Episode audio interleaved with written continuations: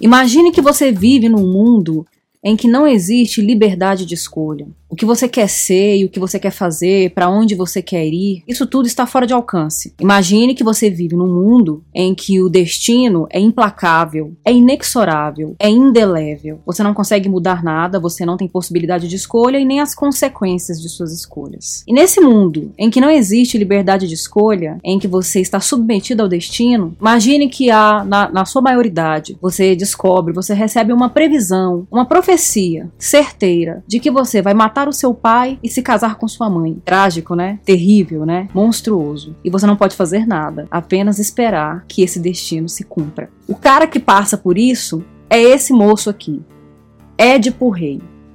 Essa obra, é, esse, essa tragédia, essa peça, ela está aqui na trilogia tebana de Sófocles, nós temos então na sequência o Édipo Rei, depois o Édipo em Colono e finalmente a Antígona, que também é uma peça trágica, é uma tragédia grega, uma tragédia clássica, da qual eu já tinha falado anteriormente. A Antígona é filha de Édipo e é filha dessa união maldita que vai acontecer na vida dele, que ele vai tentar evitar, mas não vai funcionar. Mas hoje eu vou falar do Édipo, que é considerado uma das tragédias mais importantes da mitologia grega e por alguns estudiosos é considerada a tragédia exemplar, modelar. Tudo começa com Laio. Laio, casado com Jocasta, nutre uma paixão mórbida, uma paixão considerada antinatural, considerada até perversa, pelo jovem Crísipo, filho de Pelops. E ele acaba descumprindo algumas regras, possui, toma posse mesmo, né, do corpo de Crísipo, da, da juventude de Crísipo, desobedecendo regras, desobedecendo as ordens do pai. E aí ele provoca aí um, um ato que é considerado desmesurado, né, de desobediência, provoca a ira, inclusive, de deuses, e aí ele, ele é amaldiçoado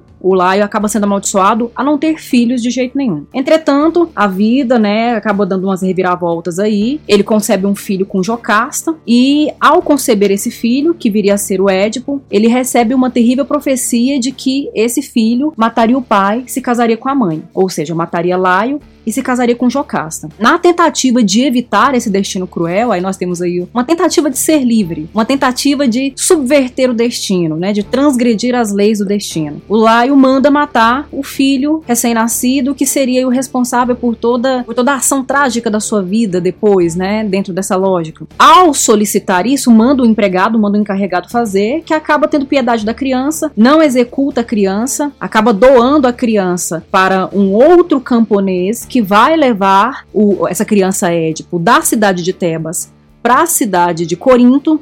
Lá na cidade de Corinto, nós temos um casal de rei e rainha que não podiam ter filhos, angustiados com essa história, né, de não ter herdeiros, não ter descendentes era o Pólibo e a Mérope, vem naquela criança uma possibilidade de realizar o seu desejo de maternidade, de paternidade. Com o passar dos anos, ao atingir a maioridade, o jovem Édipo descobre que descobre no oráculo de Delfos que ele seria responsável por essa grande, monstru, grande monstruosa ação na sua própria vida. Ele mataria o pai e se casaria com a mãe. Na tentativa de evitar, aí de novo nós temos o desejo de ser livre, de se impor em relação ao seu destino. Então, na tentativa tentativa de evitar esse terrível acontecimento, porque Édipo não sabia que era adotivo, ele achava que era filho biológico de, de Pólibo e de Mérope, ele resolve fugir. Mas no meio da estrada, no meio do caminho, se envolve numa briga, se envolve numa discussão, é, é ameaçado quase de morte ali naquela situação, e aí ele atenta contra a vida daqueles homens que estavam se voltando contra ele, com os quais ele acabou se envolvendo naquela discussão. Um desses homens era um idoso, já era um senhor de, cabelo grisa, de cabelos grisalhos, e esse senhor de cabelos grisalhos curiosa e coincidentemente o seu pai Laio, o seu pai biológico Laio. O outro homem que ele executa é um servo, é um, é um empregado do Laio, e ele segue sua viagem em frente. Tudo muito tranquilo, como se nada de muito sério, de muito grave tivesse acontecido. Até que ele se depara com a cidade de Tebas, que está ali amaldiçoada pelo enigma da Esfinge. A Esfinge é essa criatura monstruosa que lança enigmas. E enquanto esses enigmas não são decifrados, ela vai devorando pessoas. E aí o Édipo chega e se coloca diante da Esfinge com sua bondade, com a sua inteligência, com a sua sagacidade, a sua juventude, ele consegue decifrar o enigma da esfinge.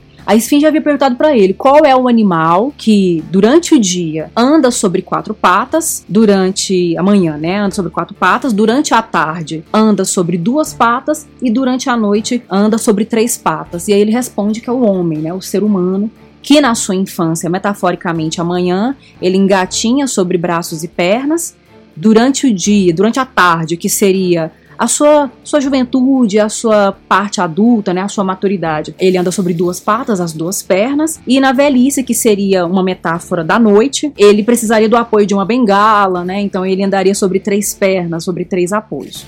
Então ele resolve esse enigma e durante o desaparecimento de Laio, que até então ninguém sabia o que, que tinha acontecido com ele, Creonte, que é irmão de Jocasta, então ele era cunhado de Laio, ele tinha estabelecido que quem conseguisse decifrar o enigma da esfinge receberia como recompensa o trono da cidade de Tebas, o reinado de Tebas, e a mão da rainha que estava abandonada, que estava viúva, né, ou abandonada ali naquela situação. Até porque esse enigma da esfinge não só provocava um ato de violência na vida das pessoas que tentavam decifrar e não conseguiam, e aí, portanto, elas eram devoradas, mas também amaldiçoou a terra, né? A terra foi toda empesteada, de modo que nada prosperava, plantações não vingavam, animais morriam, é, mulheres abortavam, a vida não conseguia prosperar, a vida não conseguia continuar. E quando o Édipo decifra esse enigma, ele consegue realmente tirar aquela maldição naquele momento da cidade de Tebas e Creonte cumpre a sua palavra, né? Ele oferece a ele o trono e oferece a ele a rainha. Édipo vive durante muitos anos com a esposa, com a Jocasta. Com ela tem quatro filhos: Ismene, Antígona, que vocês já conhecem de outro vídeo que fiz, days e os gêmeos Etéocles e Polinices. Só que depois desse tempo decorrido, novamente a cidade de Tebas passa por, por uma peste terrível, esse poder devastador da morte fica mais violento,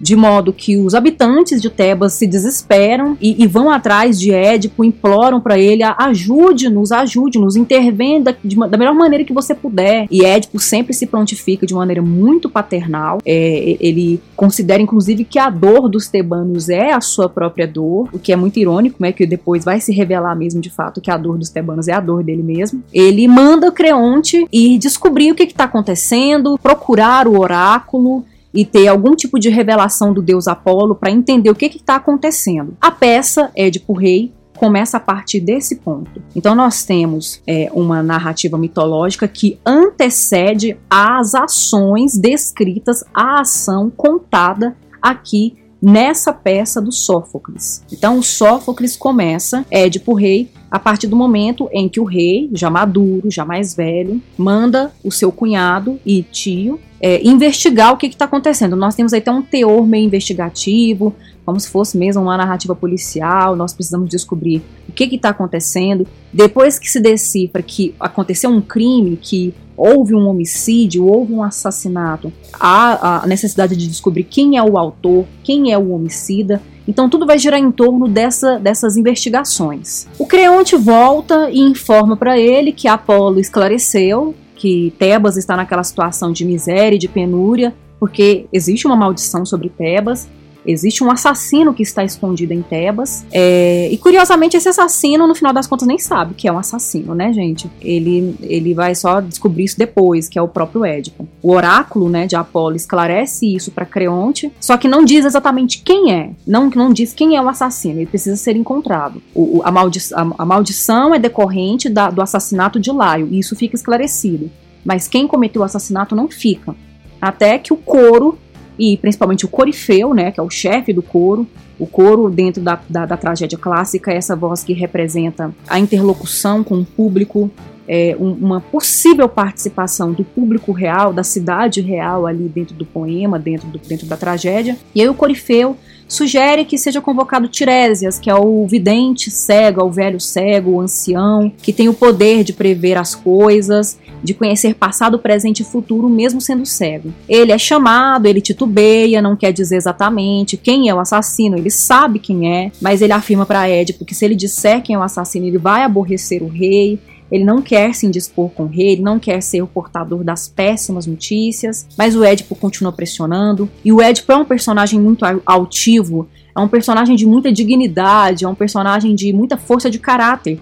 Então ele tá muito convicto, tá muito seguro de que ele tá fazendo a coisa certa, de que ele é bom, de que ele tem total discernimento dos procedimentos que ele está adotando, que ele, é, ele segue a lei, que ele não é desobediente. Então ele está muito tranquilo. Apesar de estar angustiado, apavorado com toda a situação em que Tebas se, se envolveu ali, está envolvida naquele momento, ele está muito tranquilo de que ele está fazendo a coisa que é certa. Ele, ele ainda afirma para o povo: Olha, povo de Tebas, meus queridos tebanos, meus filhos, se vocês estão acobertando um assassino, não façam isso. Eu vou, eu vou punir o assassino e punir quem o estiver cobertando. Então, se revele. Se o assassino estiver no meio da multidão, se revele. Eu, eu vou tentar ser menos menos duro, menos severo, tentarei ser brando diante da honestidade. Mas aí o Tiresias chega, né, com essa essa notícia desgraçada. Ele revela para ele: "Você é o responsável por essa maldição, Édipo.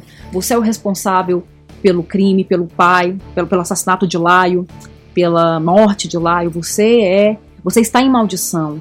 E mais, eu esclareço para você que você matou seu pai. Ele era seu pai e você está em maldição durante muito tempo se deitando com sua mãe. Esses quatro filhos aí são frutos dessa união maldita. O Édipo fica indignado, horrorizado, ele chega a levantar a hipótese, cogitar a possibilidade de que Creonte e Tiresias estivessem num complô contra ele, tentando destituir do cargo, né, derrubá-lo do poder. Mas depois, né, em seguida, uma testemunha do que tinha acontecido na época é convocada, ela aparece ali, não é por acaso, existe toda uma, uma sequência sequência narrativa que permite a entrada daquele personagem de uma maneira muito verossímil, muito coerente, muito bem amarrada, é uma trama muito bem amarrada, e confirma. Reconhece o Édipo, confirma o que viu, confirma o que testemunhou. É, essa situação, ela se torna realmente irrevogável, é, não tem mais o que como voltar atrás, é irreversível a situação do Édipo. A gente tem aí esse reconhecimento claro da própria culpa, mas é uma culpa ignorante, né? É um erro sem saber que cometeu esse erro tão terrível, tão morto mórbido, tão macabro. Édipo Rei é uma peça tão importante que vários estudiosos de diferentes áreas, né, da literatura, da filosofia, da psicanálise, é, de diferentes áreas, se mobilizaram, voltaram seus olhares para essa obra, que é uma obra magnífica, é uma obra realmente que porta em si, que carrega em si um dos mais violentos, dos mais terríveis dramas humanos, que é mesmo se submeter a um destino, né? Porque até que ponto a gente pode determinar o quanto somos livres é, e o quanto estamos submetidos a um destino. Né? São perguntas que podem render depois um outro debate, passam muito pela filosofia e que quando a gente começa a parar para pensar nisso, a gente fica um pouco incomodado. Mas do ponto de vista da literatura, a princípio, que eu quero, que eu quero falar, eu trago aqui o,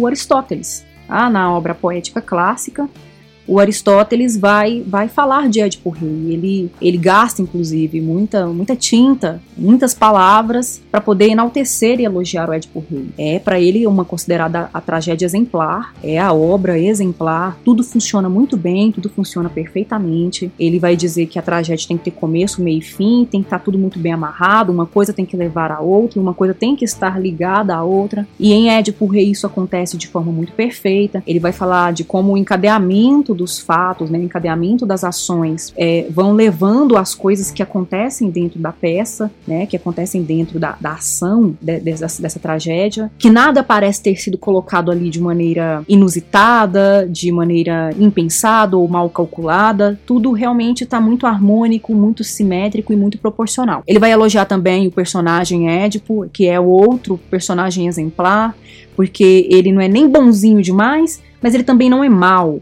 é, a maldade que ele comete, a ação negativa dele, monstruosa dele, ela é decorrente de um não saber, de ignorância. Afirma ainda mais a humanidade de Édipo.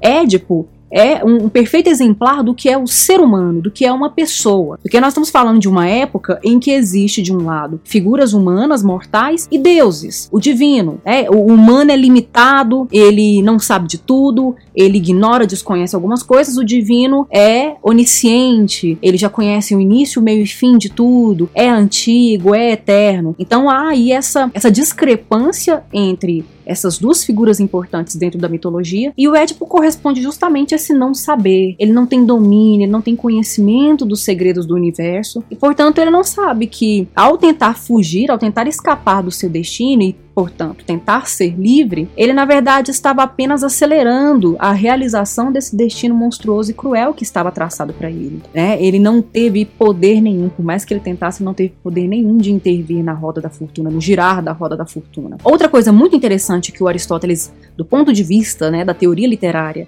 ele vai trazer aqui para enaltecer o Édipo Rei é que na tragédia existem dois elementos que são muito importantes. Um se chama peripécia, que é quando acontece a reviravolta das ações.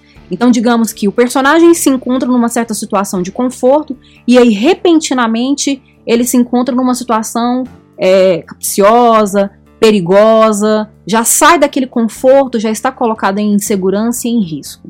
Essa mudança abrupta é uma mudança brusca. É, com, é, é como se, de certo modo, a desgraça entrasse na vida do cara, entrasse na vida do personagem. E um outro elemento também muito importante dentro da tragédia é o reconhecimento.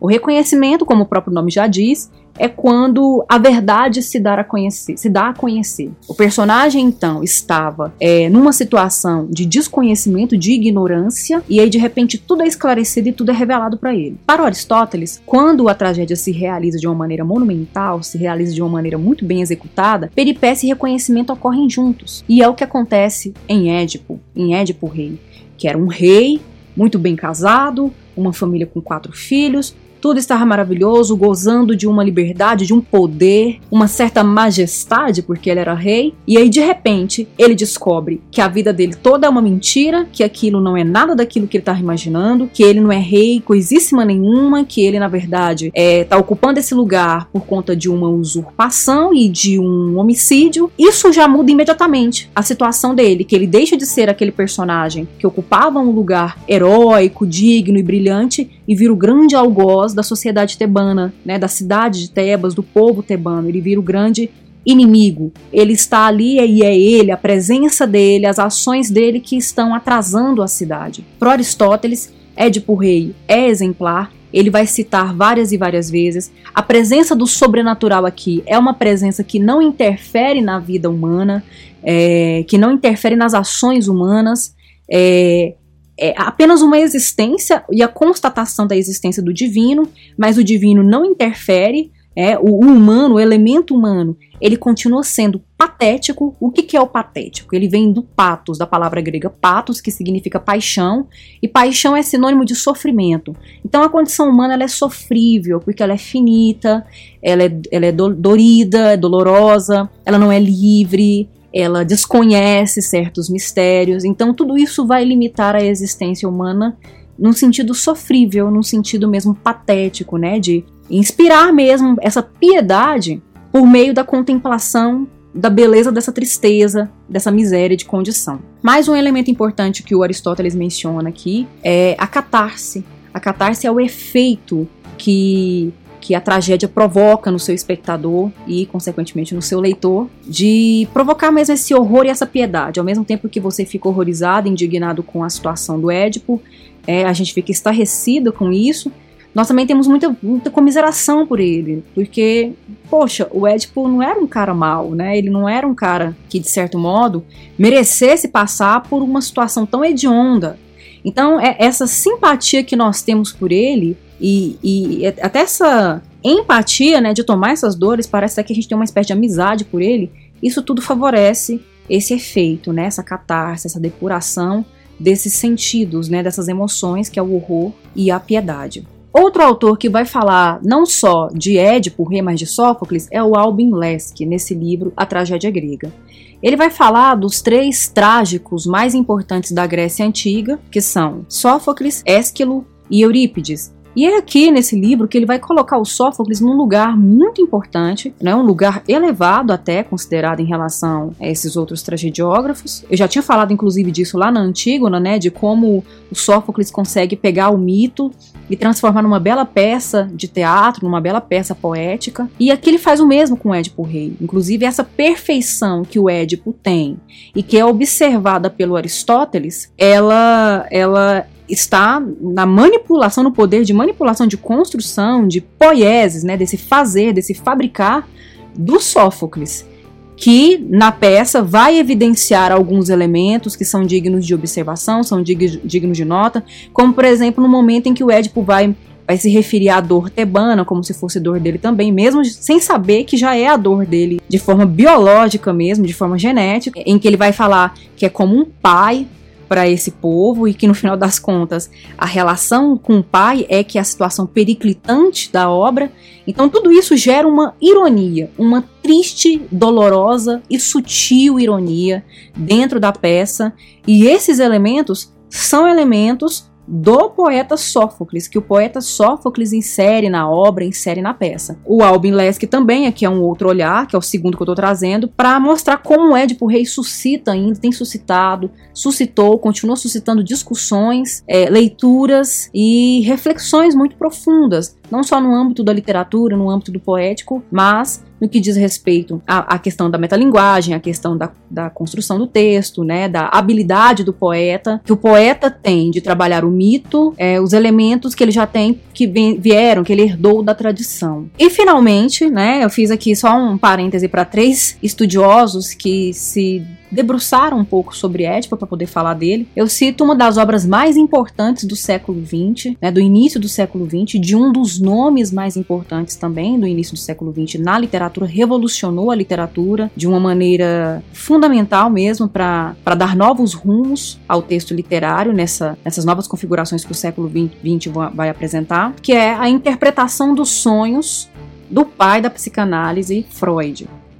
Aqui nessa obra, ele vai falar dos sonhos, ele vai definir o que é sonho, ele vai dizer das motivações do sonho. E aí, quando ele chega na parte dos sonhos infantis, e ele vai falar das relações tumultuadas que muitas vezes permeiam não só a infância, mas a vida toda de uma família, né? As relações entre pais e filhos, ele vai rememorar o Édipo, ele vai retomar o mito o Freud gostava muito de literatura e nessa obra, em um trecho específico, ele vai falar da importância da tragédia grega para a teoria que ele desenvolveu depois, que era o complexo de Édipo, em que ele vai defender que inconscientemente as crianças, em um determinado momento da vida, elas desejam eliminar o pai e possuir a mãe, ter a mãe só para si. E aí ele vai explicar de onde é que vem isso. Édipo Rei é o que costuma ser chamado uma tragédia do destino. Disse que seu efeito trágico reside no contraste entre a suprema vontade dos deuses e as vãs tentativas da humanidade de escapar ao mal que a ameaça. A lição que, segundo se afirma, o espectador profundamente co comovido deve extrair da tragédia é a submissão à vontade divina e o reconhecimento de sua própria impotência. Então, isso aqui vai remeter àquela questão da liberdade, das, da impossibilidade de escolhas que eu tinha falado. E aí ele continua mais embaixo. Seu destino comove-nos apenas porque poderia ter sido nosso, porque o oráculo lançou sobre nós, antes de nascermos, a mesma maldição que caiu sobre ele. É destino de todos nós, talvez, dirigir nosso primeiro impulso sexual para nossa mãe e o nosso primeiro ódio e primeiro desejo assassino para nosso pai. Nossos sonhos nos convencem de que é isso que acontece. O rei Édipo, que assassinou Laio, seu pai, e se casou com Jocasta, sua mãe, simplesmente nos mostra a realização de nossos próprios desejos infantis. Contudo, mais afortunados que ele, conseguimos, na medida em que não nos tenhamos tornado psiconeuróticos, desprender nossos impulsos sexuais de nossas mães e esquecer nosso ciúme de nossos pais. É importante chamar atenção aqui é, para o fato de que o Ed, de que o, o, Freud não está dizendo que nós vamos matar o nosso pai e nos casar com nossa mãe. Não é isso. Ele está falando de impulsos, que são conceitos também muito complexos na obra do, do, do Freud, não vou entrar nisso, mas que são esse, é, é, essas forças que, de certo modo, guiam as nossas relações. À medida que vamos nos tornando mais velhos, nós vamos lidando, nós vamos passando a lidar com, é, com essas forças dentro da gente de maneiras distintas, de maneiras diferentes, buscamos uma espécie talvez de abstração, sublimação, enfim. Isso acaba moldando de certo modo um pouco da nossa personalidade, né? Isso aparece no nosso comportamento, mas isso não significa que todos nós vamos fazer como o Édipo fez literalmente, que foi matar o pai e se casar com a mãe. Mas essa figura é importante, porque há outras forças que atravessam o personagem Édipo. É esse desejo de liberdade, de escapar do mal, e é bom, é uma pessoa boa, não tem uma maldade na sua natureza na sua, a sua composição de caráter. É, é muito fácil para nós realmente ter uma espécie de amizade, de simpatia, como o próprio Freud fala aqui com Édipo, né? Como se nós nos colocássemos no lugar dele. E é por isso que essa peça, que essa tragédia é tão antiga, né? De tanto tempo atrás, ainda é, mexe tanto com a gente, nos comove de uma maneira ainda tão pungente, tão dolorosa, acaba caindo nos nossos gostos, né? No nosso, nosso agrado, sempre instigando a, o nosso interesse cada vez mais por conhecer mais de mitologia, mais de personagens mitológicos e principalmente dos desdobramentos da história de Édipo e de sua família totalmente amaldiçoada. O que você acha do Édipo Rei? Se ainda não leu, leia e diga o que você acha. Gostou do vídeo, gostou da história, gostou da relação entre as, as narrativas mitológicas que vão sendo amarradas dentro da literatura por meio do processo de construção poética? Deixa aí nos seus comentários, deixa a sua opinião, deixa a sugestão de qual outra obra da mitologia grega ou da mitologia romana você gostaria de conhecer um pouco mais. Agradeço a atenção e fico por aqui. Até a próxima!